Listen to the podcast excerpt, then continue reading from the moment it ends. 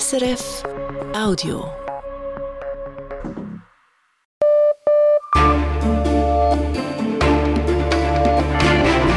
Radio SRF, Echo der Zeit mit Christina Scheidecker.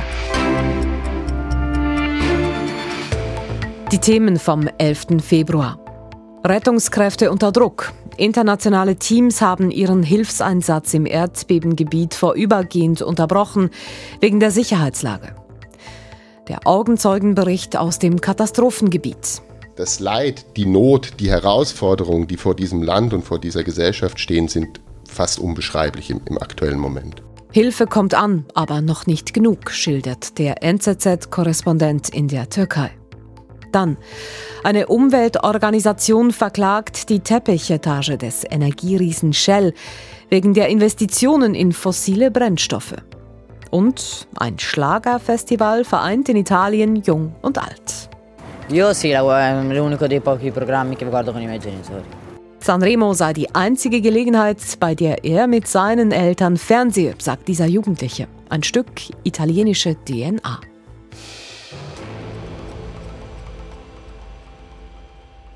Nach wie vor suchen die Rettungskräfte im Erdbebengebiet in der Türkei und Syrien nach Verschütteten. Doch die Chance, diese noch lebend zu bergen, sinkt von Stunde zu Stunde. Die Behörden melden unterdessen über 25.000 Opfer. Die Versorgungslage ist schwierig, die Menschen verzweifelt. Inzwischen scheint die Stimmung vor Ort teilweise umzuschlagen. Zwei deutsche Organisationen und die österreichische Armee haben in der Nacht ihren Einsatz zeitweise unterbrochen, weil die Sicherheit der Rettungskräfte nicht mehr gewährleistet war. In einem Fall kam es offenbar sogar zu einer Schussabgabe durch Sicherheitskräfte. Und auch für die Schweizer Helfenden gibt es Einschränkungen. Matthias Strasser berichtet. Die Anspannung in der vom Erdbeben betroffenen Region nimmt zu. Das sagt Linda Hornisberger, Einsatzleiterin der Rettungshundeorganisation REDOC, die in der Türkei mit zwei Teams im Einsatz ist. Die Personen sind völlig verzweifelt und es kommt halt bis zum Punkt, an dem Leute einen Hund am liebsten aus den Trümmern tragen würden und auf die Trümmer des eigenen Hauses, damit er dort sucht. Am Tag 6 nach den verheerenden Erdbeben sei diese Entwicklung für die Schweizer Rettungskräfte aber nicht überraschend. Das kommt immer nach einer gewissen Zeit. Von unserer Seite her, trotz allem Verständlichs natürlich, können wir uns dieser Gefahr nicht aussetzen. Das eine Team mit Redoc-Hunden, das gemeinsam mit türkischen Partnern im Einsatz ist, habe die Bergungen deshalb in der Nacht unterbrochen. Es sei aus dem zugewiesenen Einsatzgebiet in die Hauptbasis in der Stadt Iskenderun zurückgekehrt. Also wir haben das Gebiet verlassen. Dort selbstverständlich können wir im Moment keine Hilfe leisten. Aber in Iskenderun selber erleben wir keine Einschränkungen. Die Sicherheitskräfte sind auch sehr zurückhaltend und eben auch eine friedliche Atmosphäre mit der Bevölkerung. Die Rückkehr sei eine Vorsichtsmaßnahme gewesen.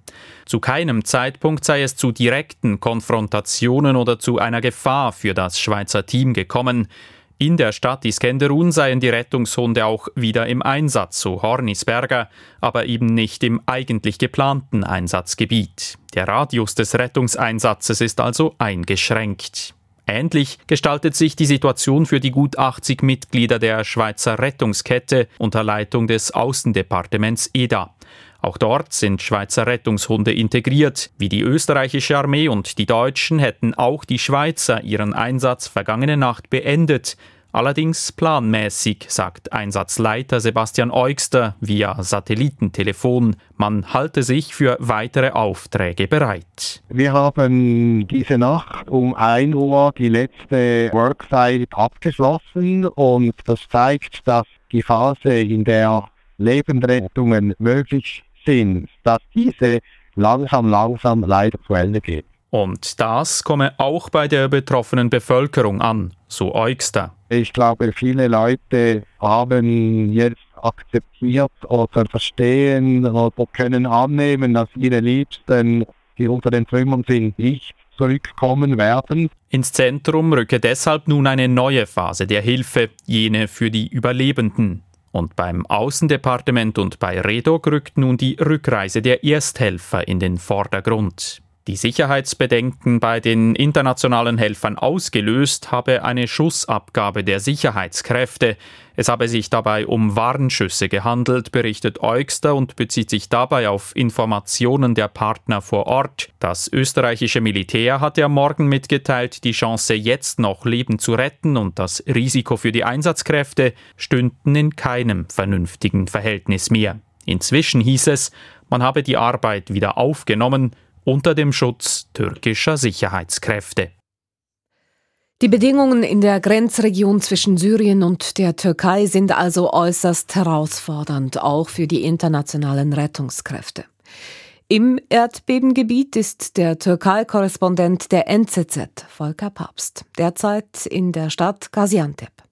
Ich wollte von ihm wissen, ob auch er eine steigende Wut bei der Bevölkerung beobachtet. Ich war gestern in Antakya, das ist die Stadt, in der diese Vorfälle sich ereignet haben, die zu dem Entscheid der Österreicher und der Deutschen geführt haben. Ich habe auch eine angespannte Stimmung erlebt. Die Bedingungen sind sehr schwierig. Antakya ist in einem unvorstellbaren Ausmaß zerstört. Es gibt keinen Strom, es gibt kein Wasser. Die Umstände sind wirklich sehr, sehr schwierig, das mal voraus. Und es gibt einen Frust einerseits, dass die Hilfe so spät angekommen ist. Ich meine damit die Bergungsarbeiten. Hatay, die Provinz, wurde sehr spät erst erreicht von den staatlichen Rettungsteams. Ich glaube nicht, dass sich die Wut primär gegen die ausländischen Helfer richtet, sondern eigentlich eher gegen die Regierung. Aber weil die Situation so prekär ist, kann es durchaus sein, dass vereinzelt Leute vielleicht von einem Hilfskonvoi etwas stehlen wollen. Wir haben auch gehört und teilweise sogar erlebt, dass Plünderungen zunehmen in der Stadt. Die Leute machen sich zunehmend Sorgen, dass Leute eindringen, um Wertgegenstände zu klauen. Also die Sicherheitslage wird schwieriger. Ich habe mich jetzt aber persönlich nicht bedroht gefühlt, als ich dort gestern unterwegs war. Sie sagen, die Frustration richtet sich gegen die nationale Regierung, gegen die Regierung im Allgemeinen oder im Speziellen gegen Präsident Erdogan? Die Regierung ist weitestgehend Präsident Erdogan. Er ist der wichtigste Mann, er trifft die wichtigsten Entscheidungen im Land. Kritik wird selten an der Person des Präsidenten geäußert, sondern man kritisiert halt die Missstände. Und all das ist verständlich. Ich sage dazu auch immer, man muss aber auch fair sein und mit berücksichtigen, was für ein Ausmaß diese Katastrophe hat. Das betroffene Gebiet ist ungefähr so groß wie Großbritannien. Ich glaube, eigentlich jeder Staat wäre mit der Nothilfe in den ersten Tagen überfordert gewesen. Aber ja, trotzdem gibt es sehr viele kritische Stimmen, Fragen, die man stellen muss und die die Leute auch stellen. Es gebe Aggressionen zwischen verschiedenen Gruppierungen, so die Meldung heute. Kann man etwas dazu sagen, was für Gruppierungen das sind? Ich kann dazu nur spekulieren, weil ich es einfach nicht weiß. Was ich beobachtet habe und was mir auch schon vor dem Beben naheliegend scheint, ist, dass es vielleicht zu weiteren Spannungen kommt zwischen der türkischen Bevölkerung und den syrischen Flüchtlingen. Die syrischen Flüchtlinge sind ein großes Thema im Wahlkampf, sind in gewissen Kreisen schon länger Sündenböcke. Und dass jetzt Menschen sagen, wir haben kein Geld mehr, um den Syrern zu helfen, wir müssen unser Land wieder aufbauen. Diese Stimmen werden laut werden, davon bin ich überzeugt. Ich habe gestern auch in Antakya gehört, wie jemand gesagt hat, ach, hier gab es einen Überfall, das waren bestimmt die Syrer. Ich weiß nicht, ob das stimmt. Aber weil das Verhältnis schon vor dem Beben kompliziert und belastet war und die Situation so wahnsinnig schwierig ist im Moment, würde es mich nicht überraschen, wenn die Spannungen zunehmen. Sie sind nun schon seit einigen Tagen im Erdbebengebiet unterwegs. Wenn wir den Fokus etwas aufmachen, wie erleben Sie allgemein die Situation vor Ort?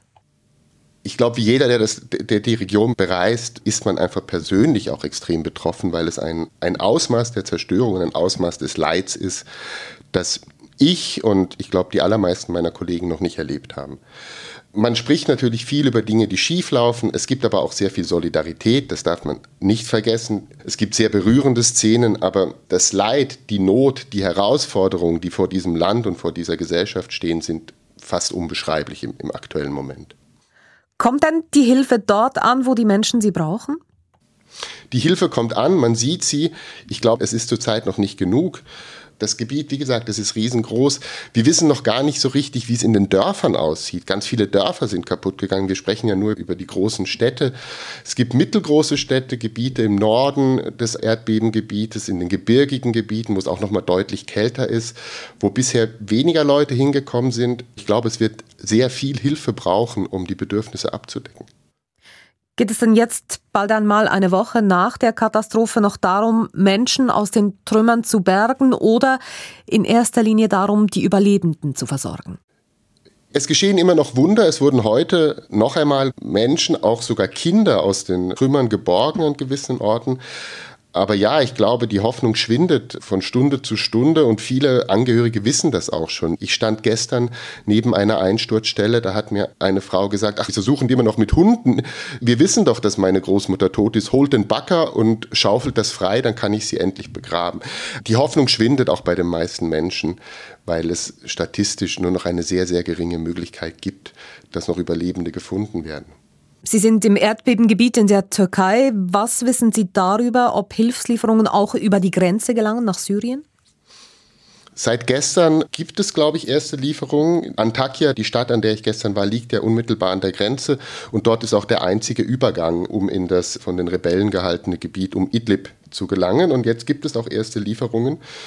Das ist aber im Ausmaß nicht zu vergleichen mit dem, was die Türkei erhält. Von allem, was ich gehört habe, gibt es sehr wenig schweres Gerät, um zu bergen. Wenn man in der Türkei ist und sieht, wie schrecklich die Situation hier ist, kann man sich fast nicht vorstellen, wie es in Syrien sein muss, das genauso hart getroffen wurde, wo aber Krieg herrscht und nicht annähernd die gleichen Voraussetzungen herrschen wie in der Türkei. Woran fehlt es jetzt in erster Linie? Was wären die dringendsten nächsten Schritte? Wie gesagt, wenn man davon ausgeht, dass nur noch sehr wenig Überlebende geborgen werden können, dann ist vielleicht die Priorität jetzt erstmal den Menschen zu helfen, die ihr Obdach verloren haben. Es ist weiterhin kalt. Teile des Erdbebengebiets befinden sich im Gebirge, sind immer noch Minustemperaturen. Also ich glaube, diese Form der Nothilfe ist sehr wichtig. Viele dieser Menschen werden auch wegziehen. Das hört man schon jetzt, dass es innerhalb der Türkei eine große Migration gibt, weil die Leute erstmal wegfahren zu Verwandten. Das wird Bedürfnisse schaffen. Die Herausforderungen sind riesig. Das sagt Volker Papst. Der NZZ-Journalist ist im Erdbebengebiet in der Türkei unterwegs. Und wir bleiben gleich beim Thema in den Nachrichten mit Manuela Bürgermeister. In der syrischen Stadt Aleppo ist heute der Chef der Weltgesundheitsorganisation Tedros Ghebreyesus eingetroffen. Er wolle Spitäler und Notunterkünfte besuchen, um sich ein Bild der Lage zu machen. Zudem habe er 35 Tonnen medizinische Ausrüstung mitgebracht. Die Türkei hat einen Grenzübergang zu Armenien geöffnet, zum ersten Mal seit 30 Jahren. Fünf Lastwagen hätten den Grenzposten passiert, um Hilfsgüter ins Erdbebengebiet zu bringen, teilte das armenische Außenministerium mit. Die Türkei hatte den Grenzübergang 1993 einseitig geschlossen, aus Solidarität mit Aserbaidschan. Sie unterstützt das Land im Konflikt mit Armenien um die Region Bergkarabach. In Iran haben sich Zehntausende Menschen auf den Straßen des Landes versammelt. In verschiedenen Städten feiern sie den 44. Jahrestag der Islamischen Revolution. 1979 hatte ein Aufstand zum Zusammenbruch der Monarchie in Iran geführt. Die Feierlichkeiten finden statt, obwohl in Iran seit Monaten gegen das Regime demonstriert wird. Präsident Ebrahim Raisi sagte in einer Rede, die Proteste gegen die Regierung seien gescheitert. Er warf dem Ausland vor, sie gesteuert gesteuert und finanziert zu haben. Erneut demonstrieren in französischen Städten Zehntausende Menschen gegen die, die, geplante Rentenreform. Zum vierten Mal innerhalb eines Monats haben die Gewerkschaften zu Protesten und Streiks aufgerufen. Am Pariser Flughafen Orly sorgte ein Streik der Fluglotsen für Behinderungen. Ein Teil der Flüge habe gestrichen werden müssen, teilt die Zivilluftfahrtbehörde mit. Bei den Protesten am letzten Dienstag waren nach Behördenangaben 750.000 Teilnehmende gezählt worden. Protestiert wird gegen die Pläne der Regierung. Diese will das Rentenalter in Frankreich von 62 auf 64 Jahre erhöhen. Hans Modrow, der letzte Ministerpräsident der DDR, ist tot. Er ist in der Nacht im Alter von 95 Jahren gestorben, wie die linke Bundestagsfraktion mitteilt. Modrow war ab November 1989 für fünf Monate Ministerpräsident. Er wurde vier Tage nach dem Fall der Mauer gewählt und verhandelte mit der Bundesregierung über erste Annäherungsschritte. Nach den ersten freien Wahlen musste er wieder abtreten. Die USA haben gestern ein Flugobjekt abgeschossen in etwa 12 Kilometern Höhe über Alaska. Das teilte das Weiße Haus mit. Das unbekannte Objekt sei etwa so groß gewesen wie ein kleines Auto, also deutlich kleiner als der mutmaßliche Spionageballon aus China, den die USA vor wenigen Tagen abgeschossen hatten. Um was für ein Objekt es sich genau handelte und von wo es stammte, sei noch unklar. Zum Sport. An der Ski-Weltmeisterschaft in Courchevel und Meribel durften sich heute gleich zwei Schweizerinnen über eine Medaille freuen. Danja Spichtig. Gold und Bronze für die beiden Freundinnen Jasmin Fluri und Corinne Suze. Beide sind mit gemischten Gefühlen nach Frankreich gereist. Jasmin Fluri litt an einer Grippe, Corinne Sutter noch an den Folgen ihres Sturzes vor drei Wochen, bei dem sie sich eine Hirnerschütterung zugezogen hatte. Aufgrund dieser Vorgeschichte kamen beide im Super-G und in den Abfahrtstrainings noch nicht richtig auf Touren. Aber heute zeigten beide eine hervorragende Leistung. Die frisch gebackene Weltmeisterin Jasmin Fluri kann es kaum fassen. Für mich fühlt es sich immer noch nicht ähm, real an. Es ist unglaublich. Ich meine, ja, es war eine super Fahrt, aber dass das für Weltmeistertitel langt und Corinne noch dritt, das ist ja, unfassbar. Ich glaube, das Beste, Beste was, was passieren heute. Und die drittplatzierte Corinne Suzza ergänzt. Ich habe mir eigentlich vorgenommen, nicht zu früh, aber es ist unmöglich. Ich glaube, ja, es hat nicht mehr viel an mich geglaubt, muss ich ehrlich sagen. Und nach all den letzten Wochen, was war, ja, ist es unglaublich heute. Während die Titelverteidigerin und Olympiasiegerin in der Abfahrt Corinne Sutter zu den Favoritinnen gehörte, darf man bei Jasmin Fluri von einem Exploit sprechen. Sie gewann bisher erst ein Weltcuprennen in ihrer Karriere, 2017 in St. Moritz.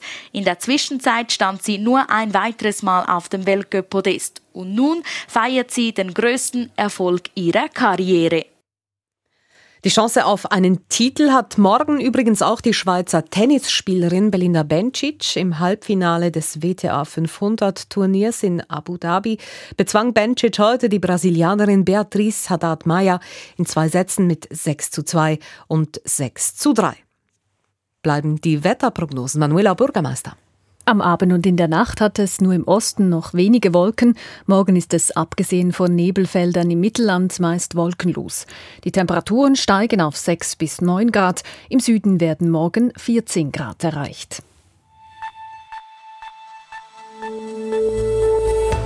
Das ist das Echo der Zeit auf Radio SRF mit Geschäftsstrategien internationaler Energiekonzerne, die für große Kritik sorgen und mit einem Musikfestival, das weite Teile der italienischen Gesellschaft zusammenbringt. Die großen internationalen Öl- und Gaskonzerne haben in den letzten Tagen Rekordgewinne vermeldet für das vergangene Jahr. Besonders gut läuft aktuell das Geschäft mit fossilen Brennstoffen.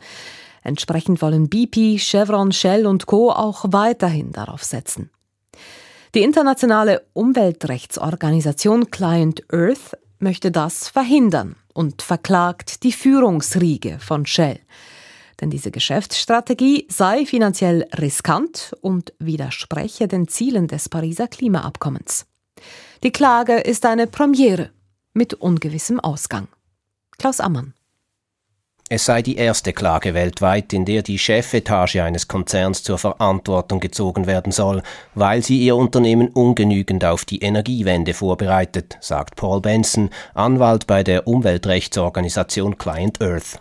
Ultimately, the board is Uh, responsible for this strategy. The board has set the strategy. Das Direktorium sei verantwortlich für die Strategie und diese sei ungenügend, obschon sie gut töne. Shell will bis 2050 unter dem Strich keine klimaschädlichen Treibhausgase mehr ausstoßen und bis 2030 die direkten Emissionen um 50 Prozent reduzieren, was laut dem Unternehmen im Einklang stehe mit dem 1,5 Grad Ziel des Pariser Abkommens. Paul Benson von Client Earth.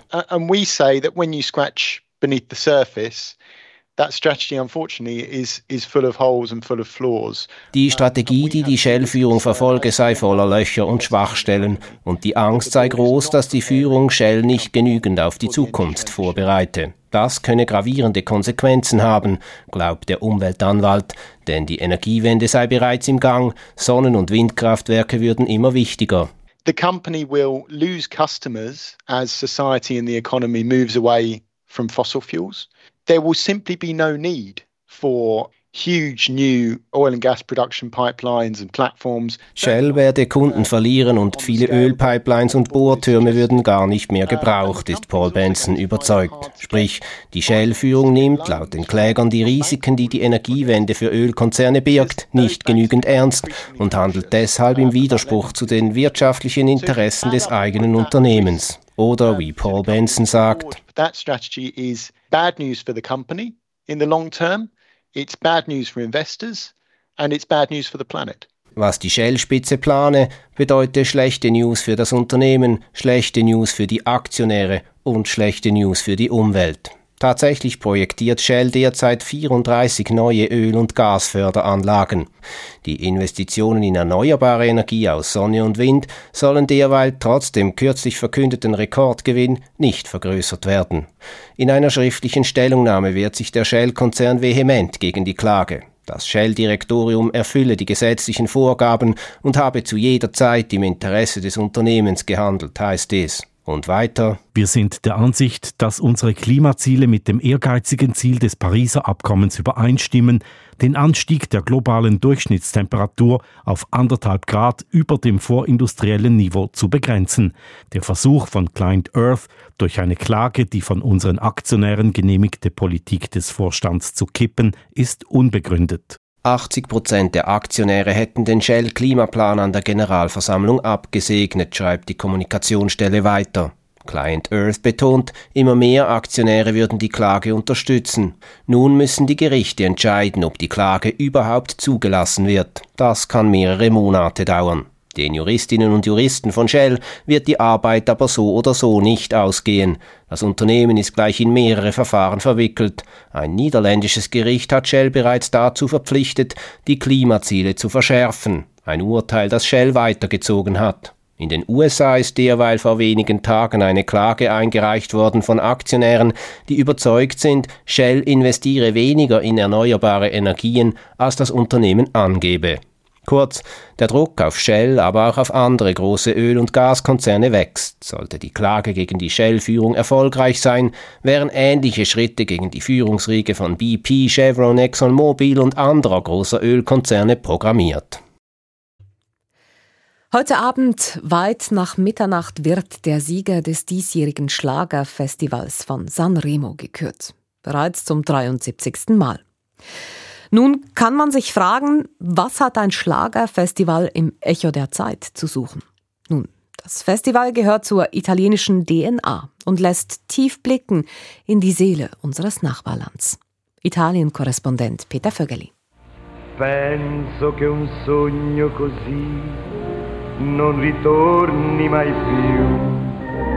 Genau, solche Gassenhauer hat das Festival della Canzone Italiana, das Schlagerfestival von Sanremo, hervorgebracht.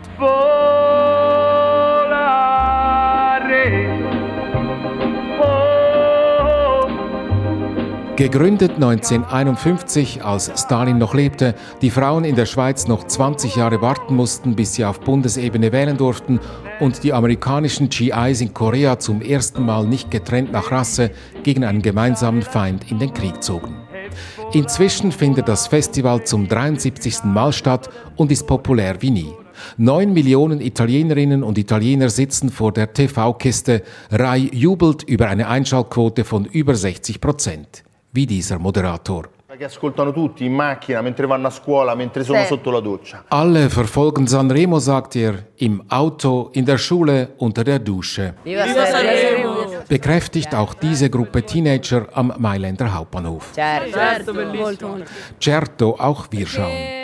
Sanremo ist die einzige Gelegenheit, bei der ich gemeinsam mit meinen Eltern vor dem Fernseher sitze. Inzwischen klingt das Festival auch etwas anders als vor 72 Jahren.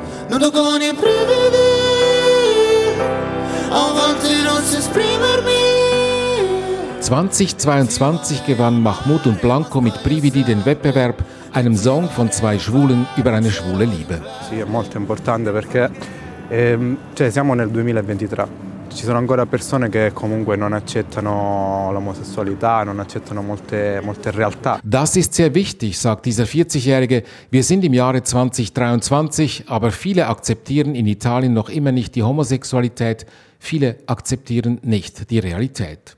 Gut, so werden auch die ewig Gestrigen sensibilisiert, ergänzt diese Frau. Fanno bene perché è proprio un modo per sensibilizzare le persone che magari ancora appunto hanno una mentalità un po' arretrata. Sanremo ist wie ein großes Lagerfeuer und auch eine Selbstvergewisserung des Landes, zumal nur italienische Songs zugelassen sind.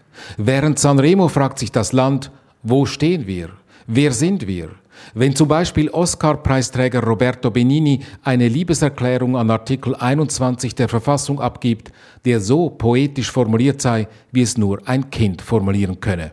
L'articolo 21 è stato scritto con un linguaggio così semplice e bello che sembra scritto da un bambino. Artikel 21 der besage, dass jeder das Recht hat, seine Gedanken frei zu äußern. L'articolo 21 dice così.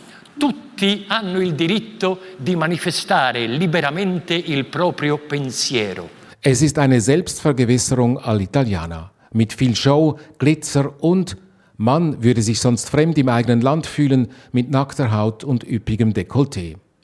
Zum ersten Mal überhaupt war dieses Jahr mit Sergio Mattarella ein Staatspräsident Gast in Sanremo. Denn Sanremo ist eine ernste Sache, aber Italien kombiniert Ernsthaftigkeit oft auch mit Leichtigkeit und etwas Show.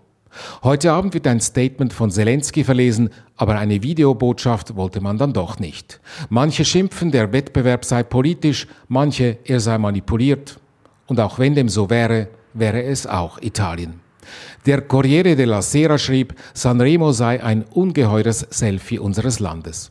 Sanremo ist auch eine Schulstunde der Nation, wenn beispielsweise Moderator Amadeus, wie gestern Abend, an das lange vergessene sogenannte Feube-Massaker von jugoslawischen Partisanen unter Tito an italienischen Zivilisten 1945 erinnert. Er las aus Erinnerungen vor, legte die Brille weg und sprach mit feuchten Augen. E ci fa riflettere sul valore della memoria e soprattutto della verità. Er sprach über den Wert und die Bedeutung der Erinnerung und der Wahrheit. Ma ricordando sempre. Vielleicht erinnert Amadeus an einem nächsten Festival auch einmal etwas genauer an die Verbrechen des faschistischen Italiens in Nordafrika. All das ist Sanremo und gleichzeitig natürlich auch nicht in unserer Welt, die so fragmentiert und so viele Einzelgesellschaften hat wie die unsere. Sanremo im Beitrag von Peter Vögeli gehört im Echo der Zeit mit Redaktionsschluss um 18.28 Uhr. Verantwortlich für die Sendung Anna Drechsel, für die Nachrichten Afra Galati, am Mikrofon Christina Scheidegger. Das war ein Podcast von SRF.